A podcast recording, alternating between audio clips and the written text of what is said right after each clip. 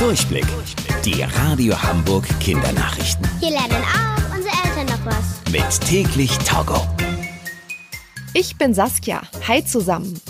Deutschland bekommt mehr neuen Corona-Impfstoff. Das hat jetzt die Firma BioNTech versprochen.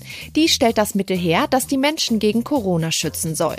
Ab April will die Firma nochmal etwa 14 Millionen sogenannter Impfdosen extra liefern. Also kleine Fläschchen, in denen der Impfstoff gelagert wird. Viele Menschen sagen trotzdem, dass das Impfen gerade noch zu langsam läuft und dass die Impfstofffirmen noch schneller ihren Impfstoff herstellen müssen. Deswegen treffen sich heute einige Firmen mit PolitikerInnen und mit Bundeskanzlerin Angela Merkel. Sie besprechen, wie in nächster Zeit die Menschen in Deutschland schneller eine Impfung bekommen können. In Deutschland gibt es viele verschiedene Dialekte. Das heißt, wir reden zwar alle Deutsch, aber je nach Region gibt es spezielle Wörter, die nur dort benutzt werden. Die Menschen in Bayern sagen zur Begrüßung zum Beispiel Servus anstatt Hallo und die HamburgerInnen sagen Moin. ForscherInnen haben jetzt herausgefunden, dass auch Tiere Dialekte haben. Und zwar die Nacktmule.